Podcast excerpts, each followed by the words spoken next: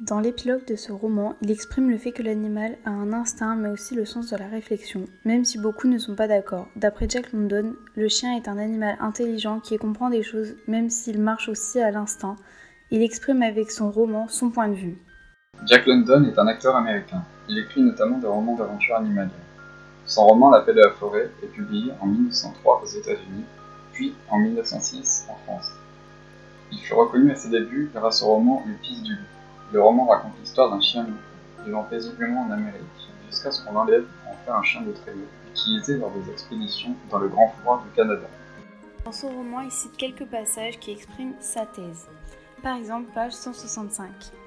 Tout d'abord, essayons par des extraits de ses écrits de déterminer la position prise par M. Beroux. Pourquoi attribuer de la raison à un animal quand la théorie de l'instinct suffit pour expliquer son comportement? Rappelons-nous ces mots, nous aurons à nous y reporter. De nombreuses personnes semblent avoir acquis la conviction que les animaux raisonnent, mais l'instinct suffit aux animaux, ils se tirent fort bien d'affaires sans raisonner. Darwin s'est efforcé de se persuader qu'en certaines circonstances, les animaux témoignent d'un raisonnement rudimentaire. Mais Darwin était meilleur naturaliste que psychologue. Ou encore, page 170. Un jour que je le poursuivais dans le bûcher, je le trouvais dans un coin en train de bouder. Pourtant, il affectionnait ce jeu et ne s'en lassait jamais. Mais cette fois-là, il ne me trompa. Comme un humain le fait avec un chien. Je figurais que j'avais de manière quelconque offusqué ses sentiments. Et m'agenouillant près de lui, je me mis à le caresser en lui adressant des mots amicaux. Aussitôt, il se dressa d'un bond, me renversa sur le sol et partit comme un fou autour de la cour.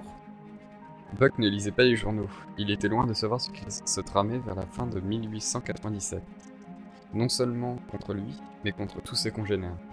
En effet, dans toute la région qui s'étend du détroit de Puget à la baie de San Diego, on traquait les grands chiens à longs poils, aussi habiles pour se tirer d'affaire dans l'eau que sur la terre ferme.